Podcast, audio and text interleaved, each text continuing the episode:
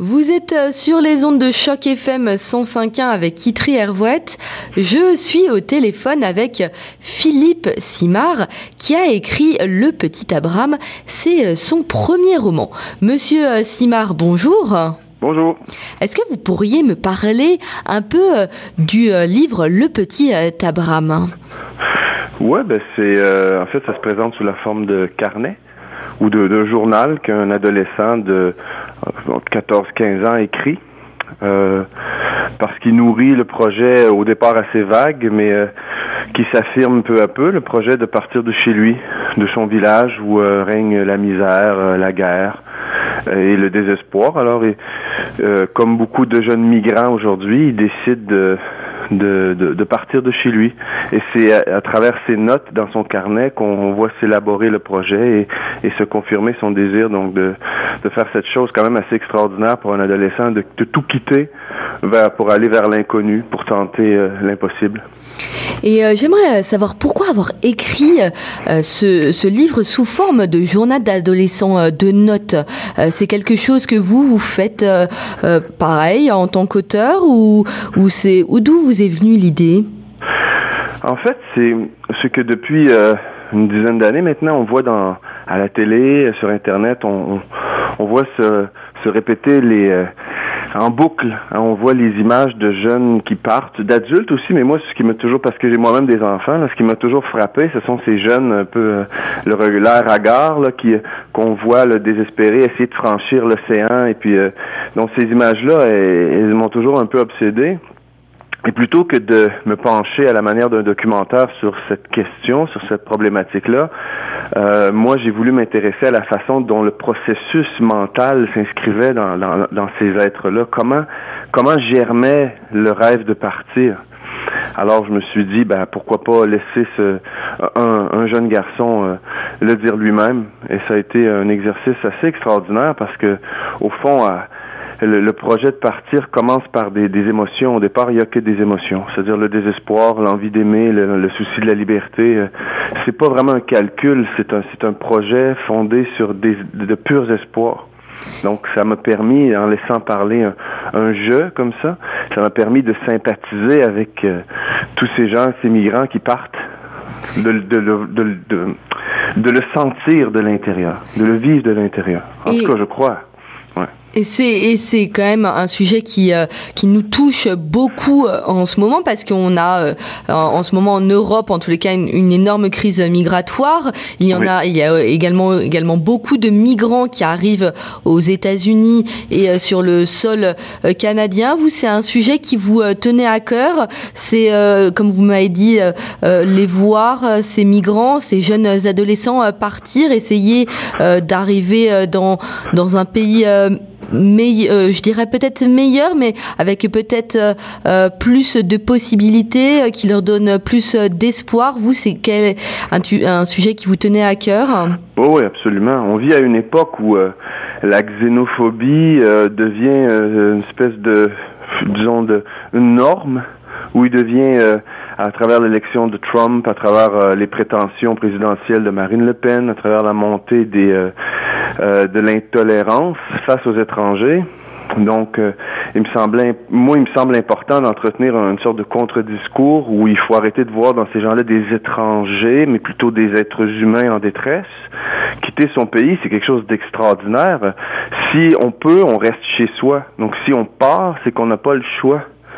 C'est vraiment parce qu'on on est mu par un désespoir absolu. Donc, il faut arrêter de voir ces gens-là comme des personnes qui viennent voler, alors que comme une crainte peut-être. Il, y, a, beaucoup de gens qui voient ça comme euh, comme une crainte. Il y, a, des gens qui vont qui vont dire, euh, alors ce sont pas mes propos, mais des gens qui vont qui vont dire que euh, les migrants vont leur piquer leur travail ou ou que, ce sont des ça peut être des futurs criminels. C'est ça, comme si le bonheur dont on a la chance de jouir dans certains pays d'Occident comme au Canada, c'était quelque chose qui nous revient de droit Alors qu'on a la chance, c'est une, c'est une pure chance. Hein, et je veux dire, le, destin peut faire balance, basculer les choses complètement. Peut-être qu'un jour, ce seront les Canadiens qui auront à se réfugier ailleurs. On ne sait jamais. Donc l'histoire est ainsi faite que, bon, en ce moment, dans certaines régions du monde, ben, il y a des gens désespérés qui cherchent euh, mieux ailleurs. Bon, mais il faut les accueillir. Ce sont des, ce sont des êtres humains. Donc c'est pour ça que moi, en m'intéressant à mon petit Abraham, donc j'essaie de le montrer d'abord comme comme un jeune, comme un enfant, quoi, qui comme tous les autres le droit d'espérer, c'est tout. Donc il faut arrêter de voir. Euh, non, c'est comme vous dites, il y a ce, discours-là où on, les présente comme des euh, comme des gens qui viennent nous prendre une part de notre bonheur. Il est il est il est désespérant ce discours-là. Il est très, je sais pas, ça augure. Moi ça me ça me heurte, ça me heurte. Et il faut d'abord voir dans dans, le migrant euh, quelqu'un. Il faut le voir quelqu'un. Il faut voir un jeu. Et quand on arrive à se mettre à sa place, on peut sympathiser et donc euh, on peut s'ouvrir tout simplement. Et comment vous avez fait euh, vos, vos recherches?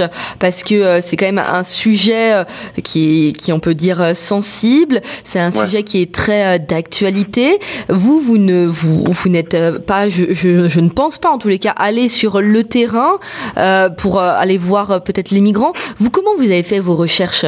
Bibliothèque, journaux, télé? Ah, tout ça, toutes les formes de documentation. Moi, j'enseigne aussi euh, la littérature euh, euh, dans un collège. et puis, j'ai donné des cours de communication. Donc, on, j'ai étudié le dossier de, des migrants depuis longtemps avec les, avec les, avec mes étudiants, à travers Internet, mais aussi à, travers une documentation plus universitaire, et aussi même Monsieur, Madame, tout le monde entre guillemets a été depuis une dizaine d'années bombardé d'images. Donc, quiconque a été attentif, quiconque fait une petite recherche dans les médias traditionnels va découvrir une quantité infinie d'informations, euh, de documentaires sur YouTube. Je veux dire, il y a, il y a une documentation, il y a une fenêtre immense sur ce monde-là. On est déjà, je pense, assez au courant de ce qui se passe. Et puis de toute façon, on parle d'êtres humains. On peut très bien se mettre à leur place. On peut très facilement s'imaginer ce que ça veut dire d'avoir à partir. C'est pas euh, euh, même si euh, on parle de gens qui vivent très loin, ben ils sont très près de nous. Ce sont des êtres humains exactement comme nous. Donc, on peut très bien se mettre à leur place et s'imaginer ce que ça représente d'avoir à quitter son pays à cause de la guerre et de la misère. C'est très facile. Et vous ne parlez pas d'un pays en particulier. Est-ce que c'était un choix pour vous euh, de, de ne pas mentionner ce pays qui était en guerre, de comme ça de laisser libre cours à l'imagination du lecteur?